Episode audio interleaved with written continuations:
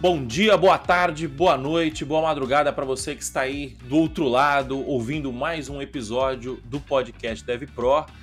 Seja muito bem-vindo a mais esse episódio e hoje, aqui quem fala, né, antes de de novo, né, como sempre, vocês estão acostumados com o Renzo abrindo episódio, né? E agora a gente está tendo cada vez mais está difícil a nossa agenda, então a gente combinou aqui, né, já dando um esclarecimento, a gente combinou eu e o Renzo que a gente vai. Nem sempre a gente vai apresentar juntos podcast. Pode ser que o Renzo apresente uns, eu apresento outros. É, inclusive, a gente está mudando, né? Porque a gente tem que mudar também. Não dá para ficar tudo igual sempre. Então, dá um feedback aí pra gente lá no meu Instagram, arroba Moacir Moda, ou no Instagram do Renzo também, arroba RenzoProBR.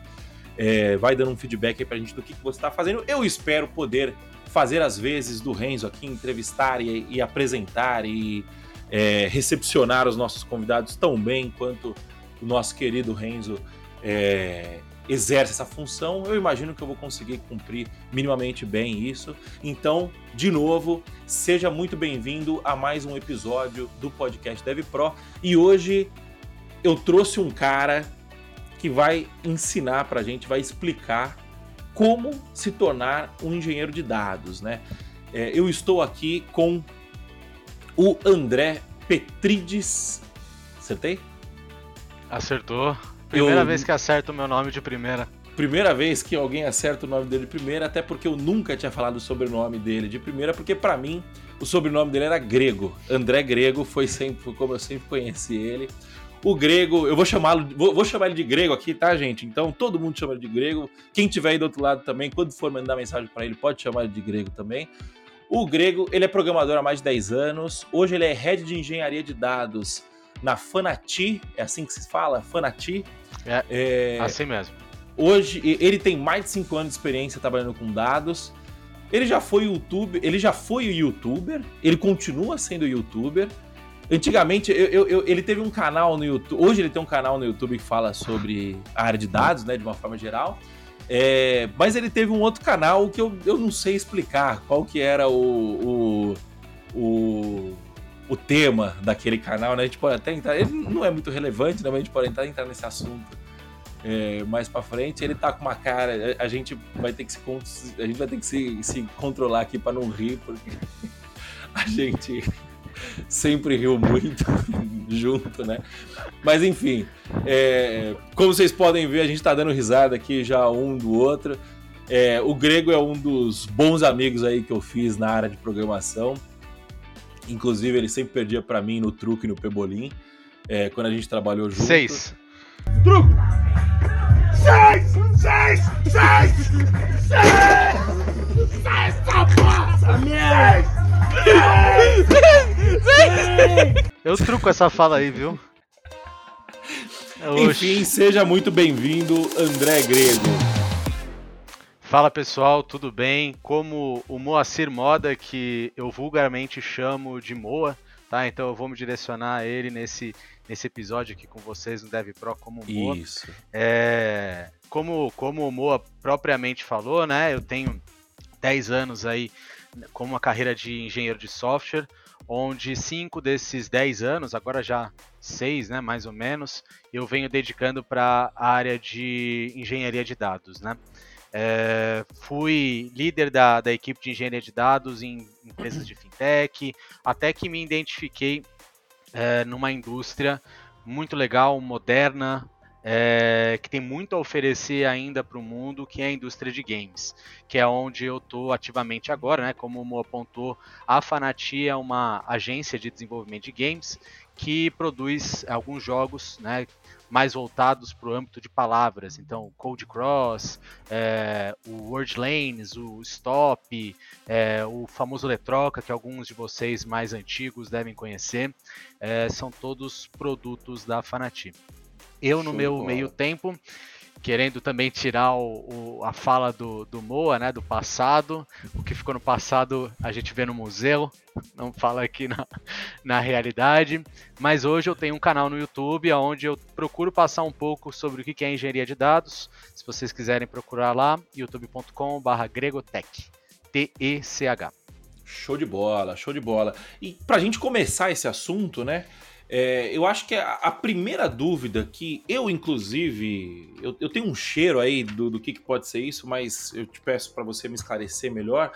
Qual que é a diferença entre ciência de dados, análise de dados, engenharia de dados, é, BI, uh, analista de BI, machine learning? É, é um monte de termos é, no fim do dia, eu sei que a gente, que tudo, quase tudo está relacionado a dados, mas por favor, me dá uma, dá uma esclarecida para a gente qual é a diferença desses termos, né, de cada função. Legal. Antes de tudo, a gente tem que entender que aqui, quando a gente fala da área de dados como um todo, ela, ela ainda tem muito pouco material acadêmico que define em pautas, em, em artigos, né, o que, que é de fato um analista de dados, o que é um engenheiro de dados, o que é um cientista, um engenheiro de machine learning, um engenheiro de BI. Tá? Então, tudo isso que eu trago, que vou falar agora, vem da minha experiência na área. Tá? Existem uhum. algumas literaturas que depois a gente pode colocar aqui, que fala, que tenta trazer um pouco sobre isso, mas aí isso a gente vê, vê no final. Mas vamos lá. Primeiro, engenharia de dados, né? Vou começar do começo. Né? Então, desde a época dos Crystal Reports, que eram aquelas análises, aqueles relatórios que a gente fazia geralmente para um sistema monolítico, né, que é, você buscava direto do banco de dados, fazendo queries SQL e projetava em relatórios né, para o pessoal ver, era já era um trabalho de um engenheiro de dados. Né? O que, que o engenheiro de dados faz no final das contas? Ele transforma engenharia de software, que é algo que a gente conhece, é comumente chamado, comumente conhecido, em é, um processo de extração, transformação e carregamento de dados de um ponto de origem até um ponto de destino. Tá? Então, em tese, é, tudo passa por esse mesmo tipo de processo. O que muda é os softwares que foram criados para responder a necessidades específicas que essa origem até esse destino tomam. Tá? Então é muito comum você ver um engenheiro de dados desenvolvendo, seja em Python, seja em Scala, é, quando ele precisa trabalhar com mais dados, que é a questão da Big Data, ele pode utilizar Spark, pode utilizar é, outras linguagens aí de, de processamento distribuído, é, só que o principal ponto dele, seja em batch, que é um processo que acontece em um período do tempo, né, todos os dias ou em alguma periodicidade específica, ou em microbets que a gente também chama de streaming, que nada mais é do que a gente pegar esse período de extração, transformação de dados e diminuir a ele para o período do segundo. Né, e a gente ter máquinas é, e ter computação suficiente para conseguir fazer isso daí. Ciência então, de dados. Pera, deixa, tá? deixa eu. Vamos lá. É, deixa eu ver se eu entendi então o engenheiro de dados. Antigamente, né? Quando a gente construía software, antigamente, sei lá, até os anos 2010, mais ou menos, a gente tinha o. o a gente tinha o, a camada de dados, que era o banco de dados, geralmente era um Oracle grandão lá, um SQL Server grandão da vida. E a gente tinha a aplicação, que escrevia direto nesse banco. É... Uhum. E aí, quando a gente queria extrair um relatório, alguma coisa assim, Geralmente, eu, eu lembro que eu trabalhava numa empresa que o pessoal, quando ia fazer o fechamento do mês, o financeiro ia fazer o fechamento, os caras tinham uma query lá que rodava, que demora, demorava acho que 18 horas para rodar a query. Por quê? Porque o cara vinha, selecionava todos os dados que tinha lá do banco, baixava esses dados do banco, né, de alguma forma, e colocava num relatório. E aí esse relatório podia ser um Excel, podia ser um, um PDF, um, enfim. O, é, é, a comunicação geralmente era do banco de dados direto para o relatório, certo? É, aí, com a, as novas tecnologias que foram surgindo aí, principalmente depois de AWS, de, de dessas, dessas empresas de nuvem e tal, é, a gente começou a ter. Primeiro, o dado começou a ficar mais espalhado, né? Então você tinha. Antigamente você tinha tudo num banco de dados só. Agora você vai ter uma parte de uma aplicação que vai estar num banco, você vai ter uma parte da outra aplicação que vai estar no outro banco. E aí não, não passou mais, tipo assim, é, não deu mais para simplesmente ir lá no banco, puxar o dado e montar o relatório. Precisou, de, é, é, é conforme a complexidade dos sistemas foram, foram crescendo, é, precisou-se também é, de novas tecnologias e de, novas estratégias para poder extrair esse dado e montar o relatório que a pessoa, que, que o diretor queria, que quem fosse analisar esse relatório queria. Faz sentido, é isso? É, tem, um, tem um conceito muito importante aqui quando que aconteceu nesse meio tempo entre esses Crystal Reports, né, a gente começar uhum. a ver alguns BIs, quando ainda não tinha um paradigma da Big Data que é, a gente conseguia extrair os relatórios do banco, né, e, e, botar isso em algum lugar que tinha uma ferramenta visual de mostrar esses dados, tá? É, com as novas tecnologias, com o paradigma da nuvem, o paradigma da Big Data, é, algumas, algumas é, responsabilidades de processamento, né? É, eu, eu, pegar o dado e colocar num lugar para depois eu extrair e jogar num ambiente analítico, acabaram dividindo em dois lugares. Então, o engenheiro de dados é o cara que vai pegar o dado de um ponto de origem, transformar esse dado e carregar esse dado em algum lugar. Seja esse lugar um ambiente analítico, seja esse lugar um ambiente onde o, o time de DS vai fazer as suas explorações, qualquer lugar que seja. Seja uma outra aplicação, também que precisa passar por um, um, um, processo de transformação né, desse dado. Mas eu também queria pontuar que é muito importante o papel do back-end também do lado da aplicação. Tá? Então, o engenheiro de dados, ele, ele se comunica muito com o, o profissional do back-end, mas uhum. é o uhum. profissional do back-end que controla o processamento de dados do lado da aplicação.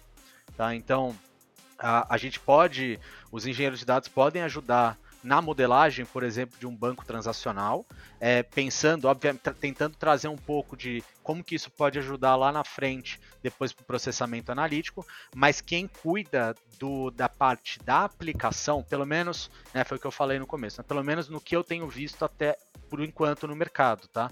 Quem cuida do processamento de dados, da disponibilização para uma fila assíncrona ou para um local onde a gente vai puxar os dados em batch é o time de desenvolvimento do back-end tá? Que, que disponibiliza essa informação pra gente. Então tá. É, então, é, o cara, do, o, o cara do engenheiro, o engenheiro de dados é isso, né? Aí a gente tem também isso. o cientista de dados, o analista de dados. É, qual que é a, quais são esses outros papéis, né? Legal. O analista de dados, ele é o cara que vai fazer a ponte entre a equipe de negócio e a equipe de desenvolvimento voltado a dados, tá? Então, ele é o cara que entende as regras de negócio, ele é o cara que entende sobre processos avançados de análise de dados, então, estatística, é, probabilidade, é, ele entende sobre data storytelling, ele entende como montar é, um como resolver, como responder perguntas, né, que são problemas no negócio e levar isso para o âmbito de dados. Ele é o cara que vai literalmente trazer o problema que tem no mundo real para o desenvolvimento em dados, né, para criar um produto de dados em cima disso. Entendi. Beleza? Beleza. E o cientista? O cientista, ele é um cara novo, né, no, no, aqui no cenário de dados. Novo não, né? É, ele acaba ele acaba sendo um cara muito antigo né? Ele antes era visto muito como estatístico, né? Antes Sim. era visto muito como um, um, matemático, mas hoje, também com o paradigma da Big Data gente, e com o processamento em paralelo e, esse, e a cloud, tudo isso possibilitou que a gente fizesse com que a máquina pensasse, né? É, através de diversos é, algoritmos né, de, de, matemática avançada e tal. Isso fez com que surgisse dentro do ambiente de dados uma nova vertente de utilizar aprendizado de máquina, que é um, uma metodologia, né, uma utilização de ferramentas que utilizam inteligência artificial no, na, no desenvolvimento, né, na engenharia de software, para conseguir responder perguntas que antes não eram possíveis de serem respondidas, porque não existia a cognição na máquina. Né? Então, se a gente for resumir o papel de um cientista de dados, ele traz o processo de ciência que é o processo de hipótese e teste, para o, o, a solução de perguntas, a solução de problemas voltadas a dados. Tá? Então, problemas de predição, é, problemas de é, linguagem, de interpretação de linguagem natural, uma série de problemas aí que hoje só são, só, são, são possíveis serem resolvidas com a utilização de aprendizado de máquina. Tá? E suas é, aprendizado de máquina, quando eu falo, também falo de inteligência artificial e suas diversas né, vertentes que a gente tem no, no, no mercado e né, no ambiente acadêmico hoje. Tá? Entendi. É, tem, tem, um amigo meu, o Henrique Bastos, que ele, ele, ele tem uma definição muito boa para a gente conseguir diferenciar o cientista do analista. É que geralmente o analista ele olha para trás. Então ele olha o dado e olha para trás para ver o que que é, para descobrir tendência, para descobrir é, para levantar hipóteses, descobrir causas, né, de, de determinadas perguntas, né? Ele olha para as dúvidas que ele respondem são dúvidas que são respondidas olhando para trás, né? E o cientista ele olha para frente. Então ele é o cara que vai predizer alguma coisa, ele é o cara que vai tentar prever é, porra, se, se determinada, é, determinado recorte aqui da nossa base de clientes é, faz é, é, performa melhor, paga mais, alguma coisa assim. Então vamos tentar usar a inteligência artificial para descobrir outros recortes, né? Para descobrir outros recortes parecidos com esses dados, as características que esses clientes é, possuem, alguma coisa nesse sentido. É, é, você acha que faz sentido essa definição? Faz, é. A metodologia de predição é uma das principais metodologias classificatória também, né? São uma das principais ferramentas que a gente tem hoje que são amplamente já utilizadas no mercado, né? Score uhum. de crédito funcionam dessa forma, é, predição de quanto que vai ser, por exemplo, lifetime value de um, de um, de um cliente ou de um é, de, de, um produto específico, né, são todas essas, essas ferramentas que olham para o futuro e conseguem predizer com uma taxa de erro aceitável, né, digamos assim. Então, com Entendi. certeza. Show de bola, cara, show de bola. É, eu, eu, lembro que a gente. Você começou nessa área, a gente entrou junto, né? Na Quitado. Na época era Quitado, né? Hoje em dia é Blue. É, e a gente entrou para a área de dados, né? Eu entrei para Pra eu, eu, nunca tinha trabalhado com dados, você também nunca tinha trabalhado com dados antes, né? É, é mas a gente. Tinha, né? Não é. Não a gente tinha trabalhado com. É, no, no, o negócio era novo, né? Tipo, Isso. a engenharia. Tipo, Oficialmente. A gente trabalhou. Né? Sim, é, sim, mas não, não tinha esse cargo, gente... né? Exato. E aí a gente entrou, é, tanto eu quanto você entramos para de dados, né? É, no fim do dia eu, eu acabei meio que pivotando ali, acabei voltando para o desenvolvimento back-end, né? E você meio que assumiu a área, né? É... Como que foi sua trajetória? É... Como que você. Beleza, já, já dei o pontapé aqui, né? Você, já, já, já, dei, já comecei dando spoiler que você entrou lá na Blue é, para nessa área de dados. E aí, como que você foi se desenvol... como que você foi desenvolvendo a sua carreira na área de dados? Cara, boa pergunta, viu, Mo? É... O... Aquele momento em que a gente estava era um momento que no mercado brasileiro ainda estava tentando entender mais ou menos como é que eles iam. Eles já sabiam que eles tinham que pegar muita informação e eles sabiam que no futuro é, toda essa informação coletada ia ser utilizada de alguma forma, né? É, só que não sabiam lá no passado como utilizar. Então a minha, o início dessa minha carreira, principalmente voltar, quando eu comecei a liderar a área, foi tentando entender o leque de opções que a gente tem no mercado é. É, e tentar entender o que, que seria o ideal para encaixar para o problema da empresa. Né? O que leva até uma, uma reflexão importante, que é, é empresas hoje é, querem ter processamento de dados ou, ou, querem fazer alguma coisa com os dados porque é, vou usar a palavra do momento, né? Buzzword é estar hypado, né? Isso é, uhum. é, é, muito legal você usar dados, é muito legal você ter um time de ciência de dados, porque isso atrai investidores, atrai os, os olhos das pessoas que se preocupam com empresas sérias. Né? Mas se a área é, começar sem uma pauta ou sem um problema muito bem definido do que, que é, precisa ser resolvido, é, muito provavelmente você vai ter uma área se arrastando né, até, o, até, até o momento em que os stakeholders ou o C-level da empresa consiga enxergar e apalpar o valor que traz dados para uma empresa. Né? Então, voltando ao exemplo que você trouxe da, da e da Blue, a gente operou como engenheiro de dados, mas a gente estava operando lá como aquilo que eu te falei no começo, a gente estava operando como back-ends, né? Com Sim. voltar para exatamente para o processo de extração e importação de dados para um outro ambiente, e aí sim, nesse outro ambiente, a gente começava a fazer um, um trabalho de engenharia de dados. Né? É, então eu comecei tentando, aprendendo isso, né? Porque acabou que a área de engenharia de dados no, na Quitado, ela acabou sendo a área de back-end, né? E a área de é, uma parte do back-end, né? Uma parte da área de back-end e a área de dados analítica em si, né? É, então a gente teve vários processos, né? O, tivemos uma pessoa muito importante no C-level da empresa que ajudou a, a a diferenciar essas coisas, né, que ajudou a separar e, e, trazer mais tração porque a gente realmente deveria fazer, né, e, e foi, foi isso. O então, você tá falando do Eric. Eu, do Eric, isso. Uhum. Então, é muito importante na... Estou falando da minha experiência, tá? A minha experiência, ela durante no começo dela foi muito difícil conciliar tanto o processamento de dados da parte do cliente quanto depois da parte analítica e tentar entregar alguma coisa ali coesa. Então, a partir do momento que a gente separou isso em dois lugares, é, ficou muito mais fácil você trabalhar e trazer ferramentas de engenharia de dados para realmente eh, fazer o que faz sentido lá, né?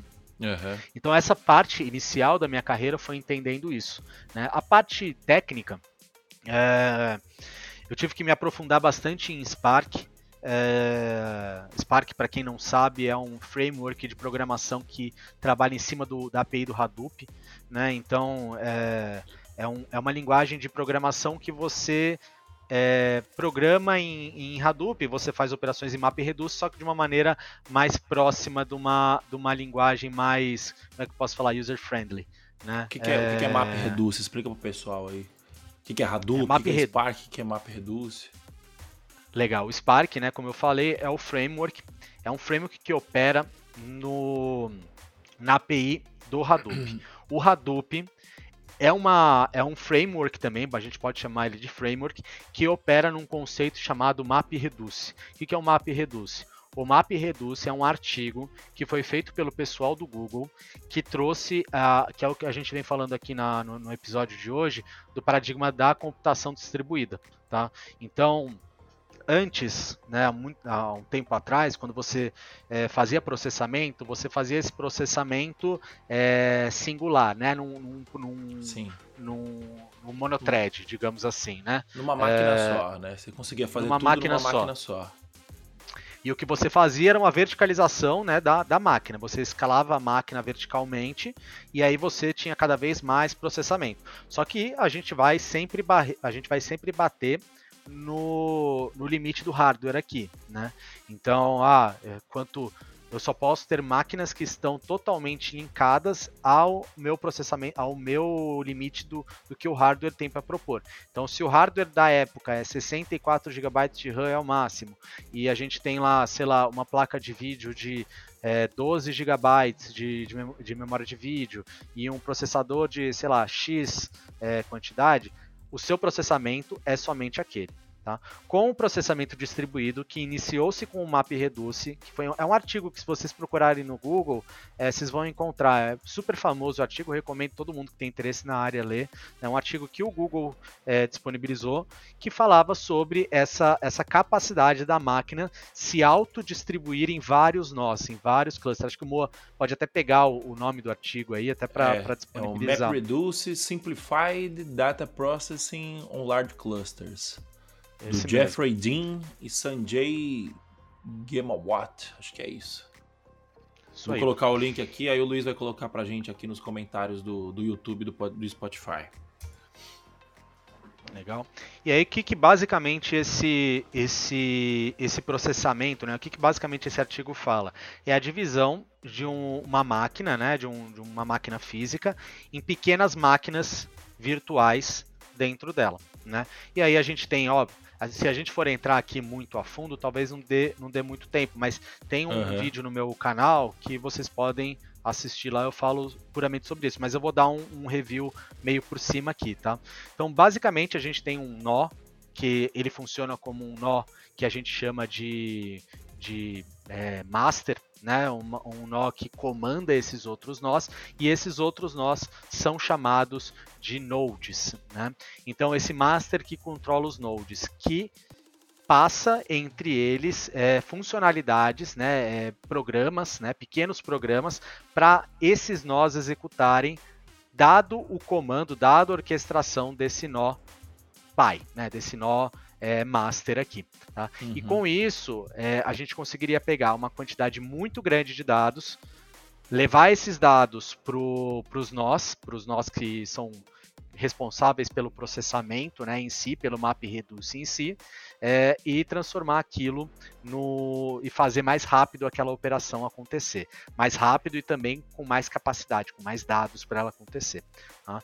Esse aqui, é, pessoal, map reduce, é, Hadoop, Spark, é, são meio que é, os, né, a, força motriz hoje de base, engenharia né? de dados. Sim. É, a base. Então, como eu falei, se alguém tem alguém tem interesse e quer, quer saber por onde começar, recomendo fortemente começar aqui por é, entender primeiro o que é MapReduce, depois, é, obviamente, entender junto o que é Hadoop, e aí partir para essas outras ferramentas que são mais avançadas, que já estão mais modernizadas, como, por exemplo, Spark, é, Pig, é, o Zookeeper, que são outra, outras ferramentas que são utilizadas hoje no ecossistema de, de Big Data. Então, é, vamos lá, vamos, deixa eu ver se eu estou entendendo o, a explicação. A gente tem o MapReduce, que basicamente, a, a, gente tem o Hadoop, vamos, vamos começar pelo Hadoop. O que, que o Hadoop faz? O Hadoop vira e fala assim, olha, a sua máquina, a, a gente tem uma máquina aqui que ela tem a capacidade de processar, sei lá, 1 GB de dados por hora. Vamos, vamos, vamos, vamos tentar manter nessa, nessa, nessas proporções. É, antes da gente ter uma tecnologia é, como o Hadoop, que é a implementação de, de, um map, de um MapReduce, a gente só poderia processar 1 GB por hora, ou no máximo a gente ia ter que pegar lá, a gente tem 100 GB para processar, a gente ia ter que dividir o arquivo na mão e, e mandar para 10 máquinas diferentes para poder processar e depois juntar tudo de novo. Aí quando veio o Hadoop, o Hadoop virou e falou assim: não, peraí. É, eu vou implementar o MapReduce aqui, então ao invés de você fazer esse trabalho de dividir o, e mandar, eu vou fazer isso para você. Então você mostra aqui, você tem 100 GB de, de, de, de, tamanho de arquivo, é, e aí você tem e aí você tem quatro máquinas, por exemplo, que processam a, uma, é, a 1 GB por hora. Cinco máquinas que processam 1 GB de, de dados por hora. É, com, com o Hadoop, você, ele consegue é, pegar o dado e distribuir esse dado pelas cinco máquinas e depois juntar de novo o dado processado lá no final. É e aí, ao invés de você ter que fazer, dividir é, 100, 100 gigas em, uma, em 1 giga por hora, que daria 100 horas de trabalho, você está dividindo 100 gigas por 5 horas, por 5 máquinas, que aí está processando 5, é cada máquina está processando 1 giga simultaneamente, então você já vai ter aí 20 horas de trabalho ao invés de 100 horas. E aí você pode colocar quantas máquinas você quiser aí embaixo, e você pode colocar máquinas poderosíssimas, aí você junta com o cloud, é, com, a, com, a, nuvem, é, é com a tecnologia em nuvem, então você vai poder pegar uma máquina lá de 128 GB de memória RAM, é, você vai poder montar é. umas máquinas parrudaças e poder processar dado distribuído, e com isso a gente consegue baratear e agilizar o processamento desses dados. É isso? Com certeza, sim. É, você pode, dentro isso de pegar, de você dividir entre os nós, né, os, dados, para ser resiliente à falha também. Você consegue é, eu tô, tô, tô fazendo, fazendo uma, uma, uma, uma, uma um, simplificação um bem breve. grosseira sim, aqui, sim. né? Uhum. Sim, sim. O, o, e também é importante dizer que eu, a gente está falando aqui como se tivesse uma máquina só, né? Mas que nem o Moa falou, a gente pode ter inclusive máquinas externas se comunicando em rede, em uma LAN e fazendo esse processamento acontecer. Tá? Um dos principais pontos do MapReduce também é a transferência de dados. Tá? A gente no MapReduce não trabalha com uma transferência via internet aqui, tá? A gente está trabalhando puramente com LAN. Então, quando, quando a gente monta um cluster de, e quer fazer MapReduce, todas as transferências de dados entre nós, sejam master e sejam os nodes, são todas feitas via LAN. tá? Via é, e é por isso que a conexão e a, e a transferência de dados também é muito rápida. Tá? Então, por exemplo, quando você tinha que fazer lá atrás, quando você tinha que separar na mão e dividir esses dados, você também dividia isso, você poderia fazer também por internet ou por outras, outros meios que não eram tão rápidos naquela época. Entendi. Então, é, o, o, o, resumo da história aí é que a, a gente está montando como se fosse uma rede física. De, é uma rede física de computador. Não é, é física porque as máquinas estão virtualizadas lá em cima, né? Sim. Mas é como se fosse uma rede física, então eu não estou acessando com você, eu não estou fazendo um, um, ping que está indo lá para os Estados Unidos e voltando tal. Não, é, é como se a máquina. É como se elas estivessem todos no mesmo ambiente físico. E com isso, a gente tem muito mais agilidade né, na, na, no tratamento desses dados. Legal, cara. E, e, aí, beleza. Aí a gente chegou, aí a gente estava lá na, na Quitado, a gente tava meio perdido ainda. Eu lembro que a gente processava dado, mas não entendia direito ainda por quê, né? A gente tava, tava todo mundo meio começando, né? A Kitado tinha recebido ali seu. Acho que seu primeiro investimento, né? Aumentou time e tal. Sim. E aí a gente tava meio que descobrindo ainda o que era para fazer, né? Aí beleza, continua, segue aí sua história. Então a gente, depois disso, depois que a gente conseguiu separar, né, a Quitado, Former Quitado e virou a Blue, né, a gente teve uma mudança uhum. de marca e tudo mais. É, na Blue a gente começou a fazer mais processamentos, né, voltados ao ambiente analítico. A gente começou a estruturar o nosso data lake. Então, para quem não sabe, data lake é uma estrutura de recepção de arquivos, recepção e armazenamento de arquivos de diversas fontes diferentes, com diversa, é, de diversas origens diferentes e que podem ter diversos destinos também. Então, o Data Lake ele é tanto um local de recepção quanto um local também de extração de dados e processamento de dados e tal. Geralmente, na sua grande maioria de, de casos, ele é feito em um, em um HDFS, né? Um, um, é um ambiente de, de arquivos, né? De leitura uhum. de arquivos em, em si, assim. E tem muita coisa, assim, só se foi, só se tornou possível porque o MapReduce, como eu falei antes, ele foi o primeiro cara que conseguia, que começou a conseguir ler grandes quantidades de arquivos, de dados, né? É, então, é, que estivessem num esquema é, previamente descrito, seja JSON, seja CSV, seja é, Parquet, todos esses três caras que eu, que, que eu falei são formatos, né? Formatos de arquivos em si, extensões de arquivos, né? Então, o Data Lake nada mais é do que um local de recepção é, de, de, diversas fontes de dados, tá? É, ele tem várias formas de você arquiteturar um data lake. A principal, que eu acho que é a, mais amplamente utilizada, é você trabalhar nesse data lake em três zonas, né? Uma zona de staging, uma zona raw e uma zona trusted. Tá? A zona de staging é onde você recebe o dado, mas ele é efêmero. Né? Então, ah, recebi o dado, quero manter ele aqui por um, um período curto de tempo para fazer alguma coisa, né? e depois ele é deletado. A zona raw, que é onde você mantém todo o seu dado lá da maneira mais crua possível. E a zona trusted, que é os dados depois de serem processados e serem validados e garantidos que aquele dado representa de fato um, uma informação da realidade.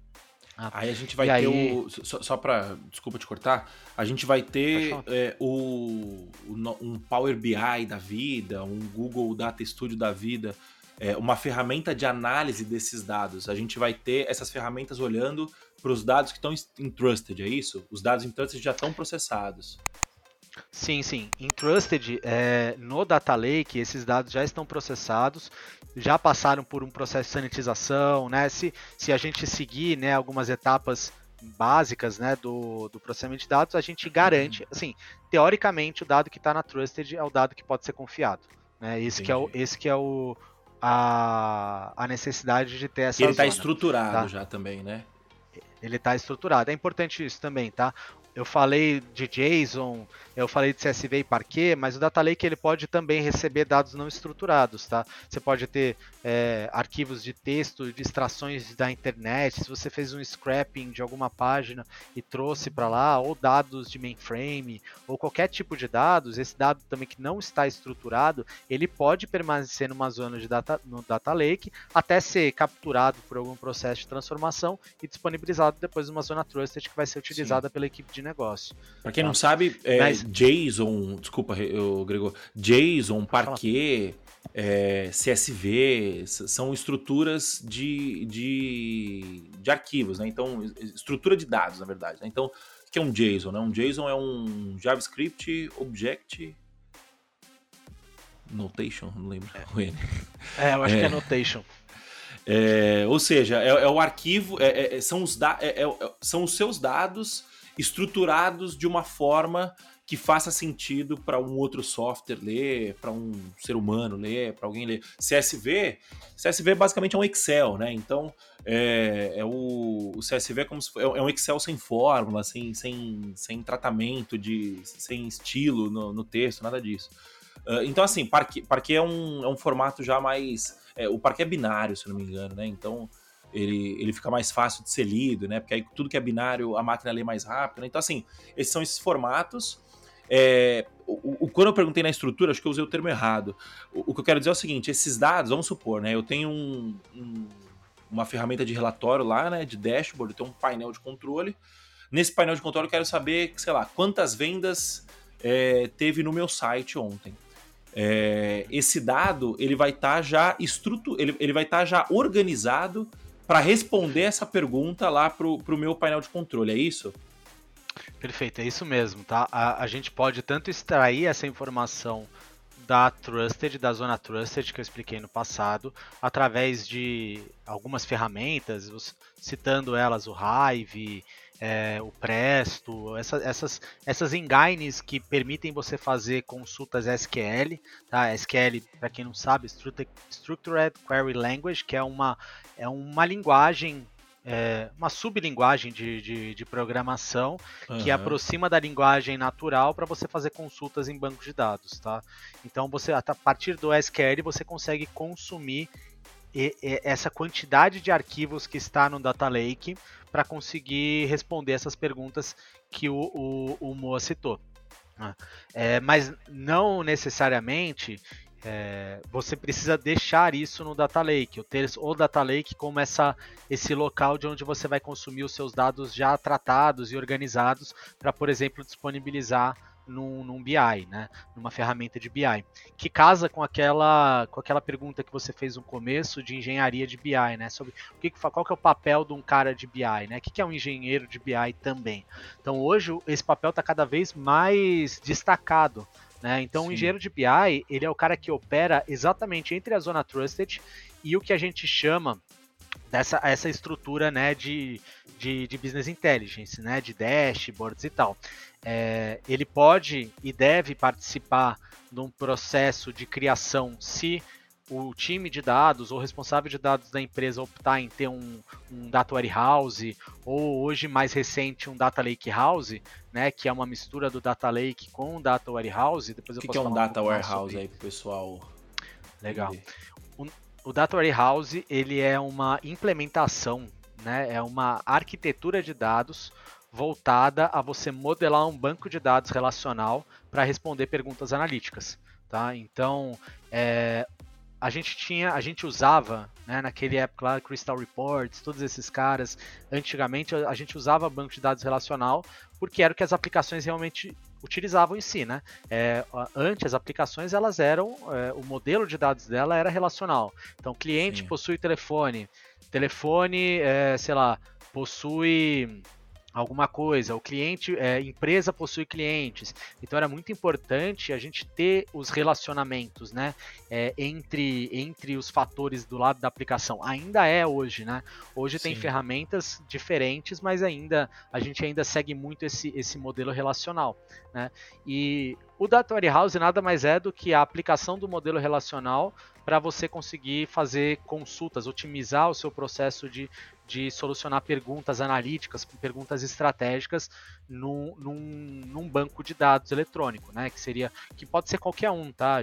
Hoje tem bancos de dados que funcionam muito bem para isso, que funcionam só para data warehousing, né? Que é a modelagem. E aí tem diversos tipos de modelagem de dados para data warehouse.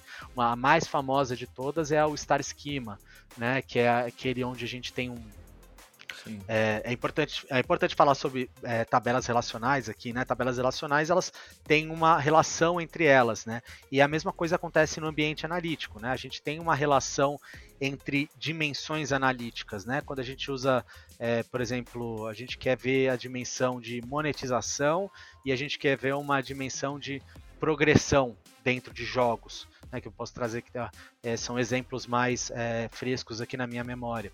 Né? Então, isso é o Data Warehouse. Né?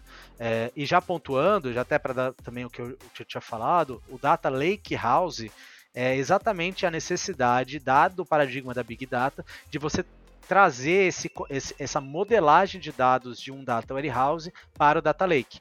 Então você deixa de ter a necessidade de ter um banco de dados eletrônico que possui a estrutura possui é, o ACID, né, que é, é, a atomicidade, a consistência, a, a, a, durabilidade e por aí vai. Uhum. Né? E você traz isso tudo para o Data Lake sem a necessidade de ter um software de banco de dados eletrônico.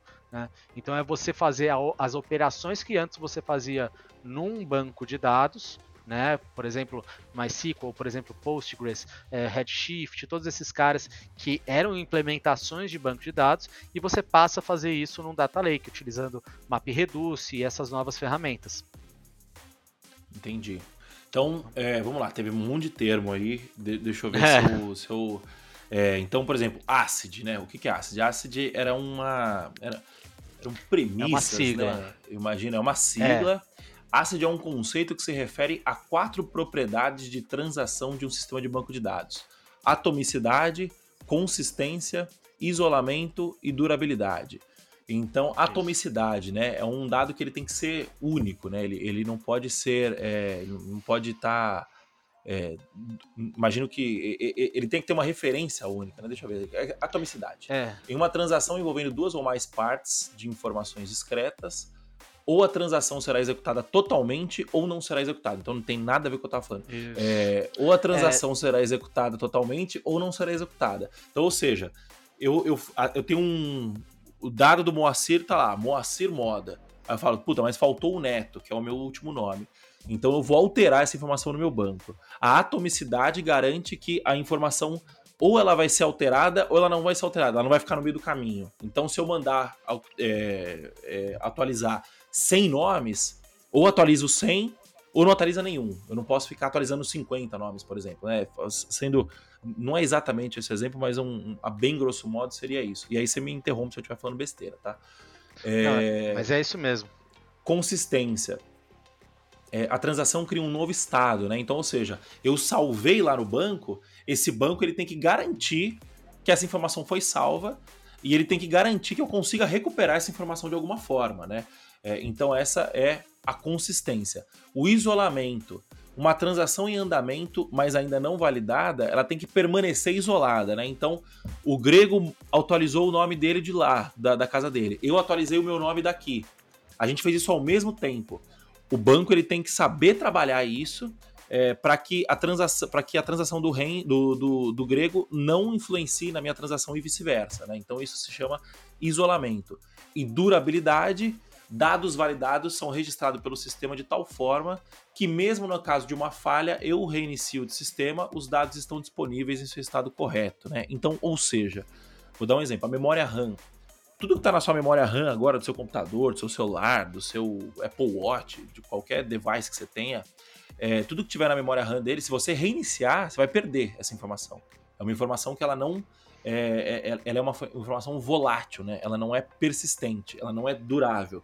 Agora, toda a informação que tiver no cartão SD, no HD, é, na nuvem, né? E aí no Dropbox, que isso, é, lá no Dropbox ela vai estar numa, num, num, num, HD físico, né? Essa informação ela está persistida, ela está durável, né? Então, se eu desligar meu computador hoje e ligar amanhã, a informação vai continuar lá. É basicamente isso. Então, já esclarecemos o que é ACID, Presto, é, Hive, essas ferramentas Google Data Studio, né, é, o Power BI. Então vamos lá, Presto e Hive são ferramentas que você pode utilizar para consultar esses dados de uma forma mais simples, né? Então você vai ter esse dado lá em, em sei lá, em Parquet, você vai ter esse dado em JSON, você vai ter esse dado em, em, formatos que não são formatos de um banco de dados relacional, né? Esse, esse dado não vai estar necessariamente dentro de um banco de dados, mas com essas ferramentas a gente consegue consultar esses dados como se eles estivessem dentro de um banco, dentro de um banco relacional utilizando SQL. É isso? É isso. É, é uma Query Engine, né? Que é um, um motor de queries dentro de um ambiente HDFS, um ambiente de armazenamento de arquivos. Exato. O Presto, é, o Presto é essa ferramenta do Facebook, Facebook que desenvolveu ela, uhum. e o Hive é, essa, é, é uma das primeiras ferramentas desse tipo que a Apache Foundation é isso que eu ia falar. É, é da, da, Apache. O Hive é da Apache, o Spark é da Apache também, né? Sim. É, o, o Hadoop é da Apache também, né? Da Apache também. É... é... praticamente a Apache, ela, é, em, em, termos de open source, ela é, ela é soberana, né, no mercado de engenharia de dados. Entendi. Então, e, e Power BI, Google Analytics, Data, Google Analytics não, né, mas Power BI, Data Studio são ferramentas para você montar o dashboard, né? Então, você imagina, vamos tentar fazer o caminho completo do dado aqui, né? Você entrou aí no seu celular, aí você fez uma compra num site. Aí a compra foi feita, o site ele vai ter um back-end, esse back-end vai processar essa informação, esse dado, essa informação, e vai colocar no banco de dados relacional, que é o banco de dados de operação, né? O banco de dados que está é, sendo utilizado para operação.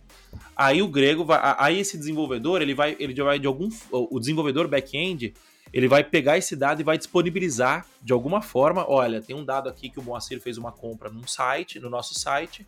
Eu vou disponibilizar isso para a equipe do Grego, para a equipe do Grego vir e pegar esse dado. Aí o Grego pega esse dado e coloca lá no Data Lake, é, primeiro no staging, para poder fa fazer algum, algum processamento rápido e tal. Aí ele vai colocar do staging, ele vai processar esse dado e vai colocar o dado processado na zona trusted e o dado não processado, que é o dado cru que ele recebeu, ele vai colocar na zona raw, né? Raw em inglês significa cru. Certo? Cru, isso, isso, isso pode acontecer tanto da forma que você falou, assincronamente, ou seja, eu, adi eu adiciono na RAW e ao mesmo tempo na Trusted, depois de um processamento ali em streaming ou, ou uhum. seja em batch, tanto faz.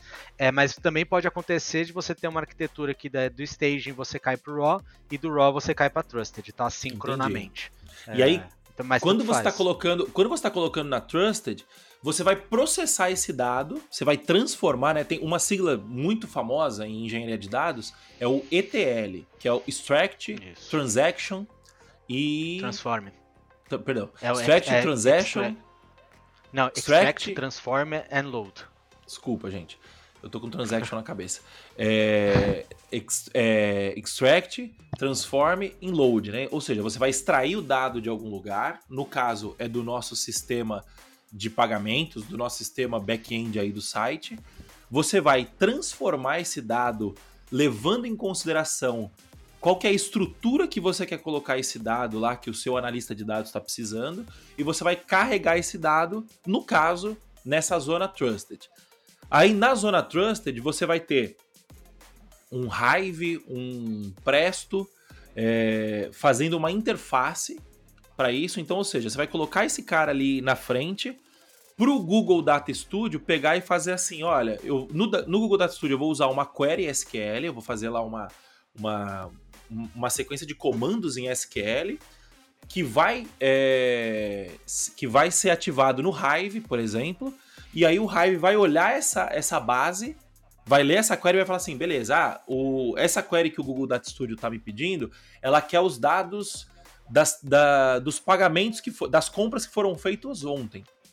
E aí ele vai pegar essa informação, vai entregar para o Data Studio e aí vai ter um dashboard bonito lá, um painel bonitinho informando, olha, é, ontem teve é, 100 compras no site, uma delas foi a do Moacir.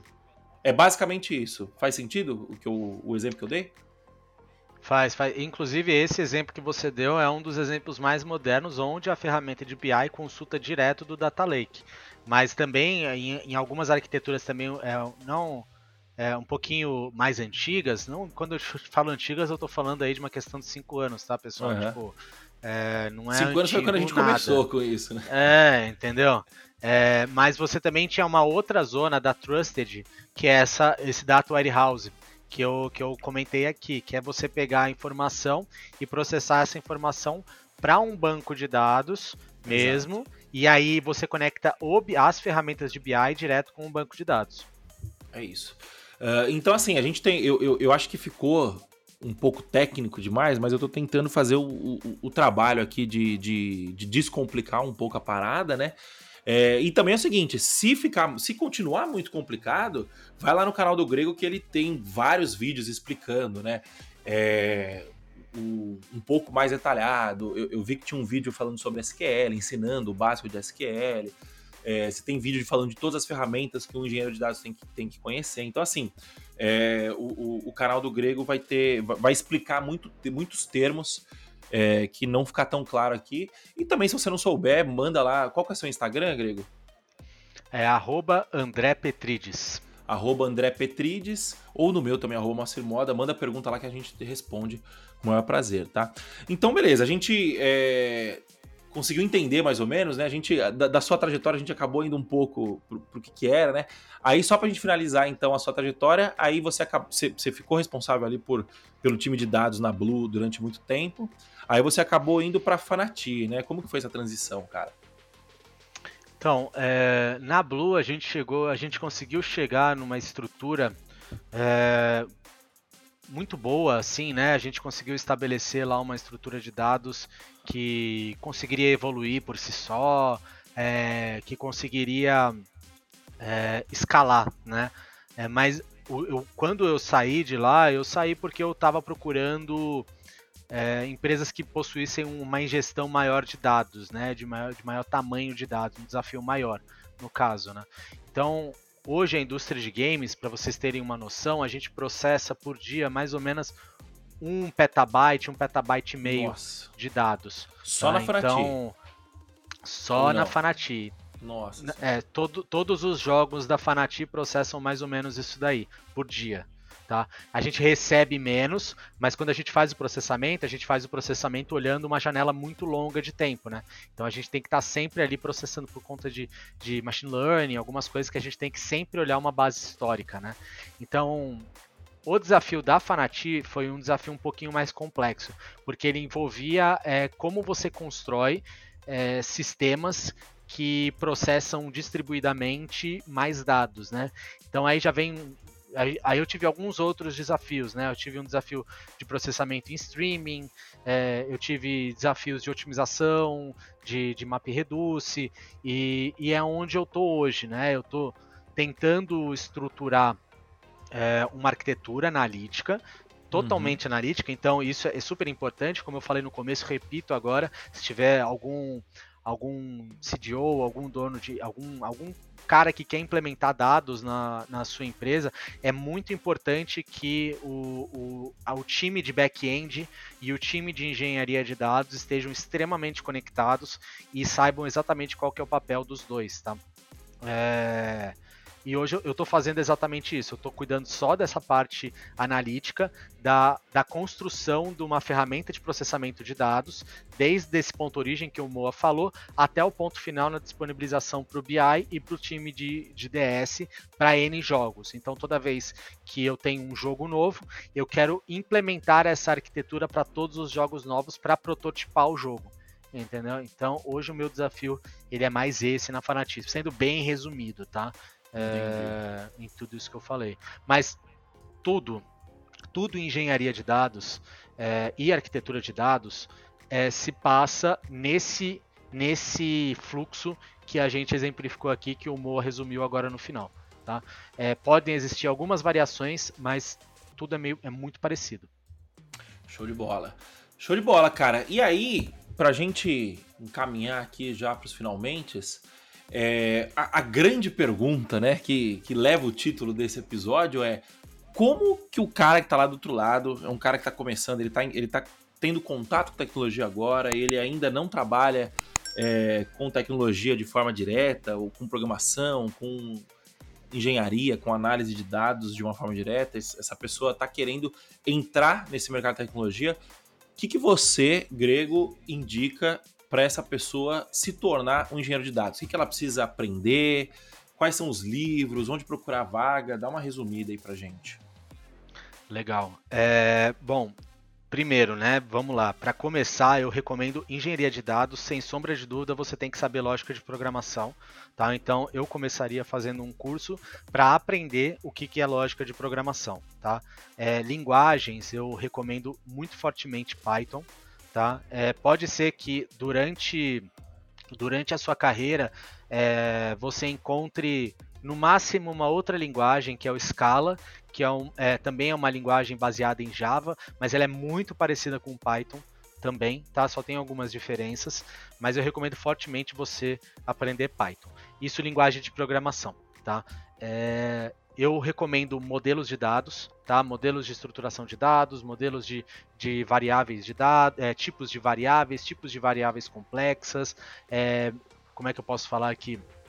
É, algoritmos. Então, qual é o algoritmo de melhor caminho, né? O Dijkstra, que é um, um algoritmo que encontra é, o caminho ótimo dado um, um, grafo, esse tipo de coisa. Que mais? É, é, que engenharia de dados a gente vai muito para a área de engenharia de software, né? É, então, algumas coisas básicas de engenharia de software a gente tem que ter. É, livros, eu recomendo fortemente quando a gente pensa em Python, aquele do qual que é o nome dele? Eu tenho, acho que eu tenho ele aqui. Aquele Lamu, aquele roxo.